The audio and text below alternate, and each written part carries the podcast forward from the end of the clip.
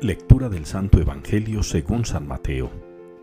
En aquel tiempo dijo Jesús a sus discípulos, Cuidad de no practicar vuestra justicia delante de los hombres para ser vistos por ellos. De lo contrario no tendréis recompensa de vuestro Padre Celestial. Por tanto, cuando hagas limosna no vayas tocando la trompeta por delante, como hacen los hipócritas en las sinagogas y por las calles, con el fin de ser honrados por los hombres os aseguro que ya han recibido su paga. Tú, en cambio, cuando hagas limosna, que no sepa tu mano izquierda lo que hace tu derecha. Así tu limosna quedará en secreto, y tu Padre que ve en lo secreto te lo pagará. Cuando recéis, no seáis como los hipócritas, a quienes les gusta rezar de pie en las sinagogas y en las esquinas de las plazas para que los vea la gente. Os aseguro que ya han recibido su paga. Cuando tú vayas a rezar, entra en tu cuarto, cierra la puerta y reza a tu Padre que está en lo escondido, y tu Padre que ve en lo escondido te lo pagará. Cuando ayunéis, no andéis cabizbajos como los farsantes que desfiguran su cara para hacer ver a la gente que ayunan. Os aseguro que ya han recibido su paga. Tú, en cambio, cuando ayunes, perfúmate la cabeza y lávate la cara, para que tu ayuno lo note no la gente, sino tu Padre que está en lo escondido y tu Padre que ve en lo escondido te recompensará.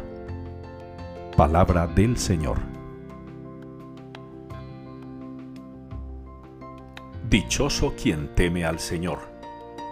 Es la respuesta que la liturgia de hoy nos propone para el Salmo 111. Dichoso quien teme al Señor. Y ya nos hemos referido en varias ocasiones a esta expresión, temer al Señor, temor de Dios. No es un miedo pavoroso, no es un terror atemorizante, no es un espanto terrible, no. Ese temor de Dios, ese temer al Señor es respetarlo como al Padre, el Padre que es para nosotros. Y en aras de ese respeto, nosotros sus hijos, pues obedecemos lo que Él nos pide, nos acogemos a su voluntad, respetamos y cumplimos sus mandatos.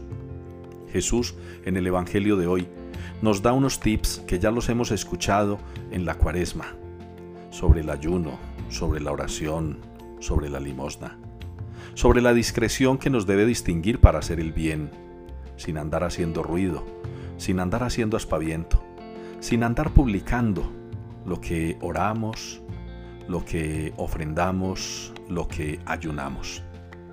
Es una buena manera de acercarse a la misericordia del Señor. Es una buena manera de querer parecerse un poco a Dios.